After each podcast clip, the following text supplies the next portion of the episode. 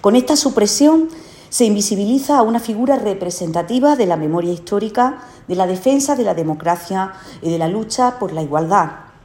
Con esta supresión se invisibiliza también a quien fue nombrada en 2017 alcaldesa honoraria de la Carolina.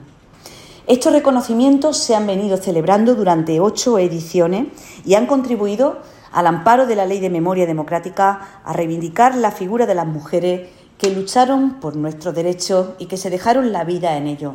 Exigimos al Partido Popular de Jaén que explique cómo puede ampararse una decisión que supone un claro retroceso en la ley de memoria democrática, en la visibilización de las mujeres y, por supuesto, en las políticas municipales de igualdad.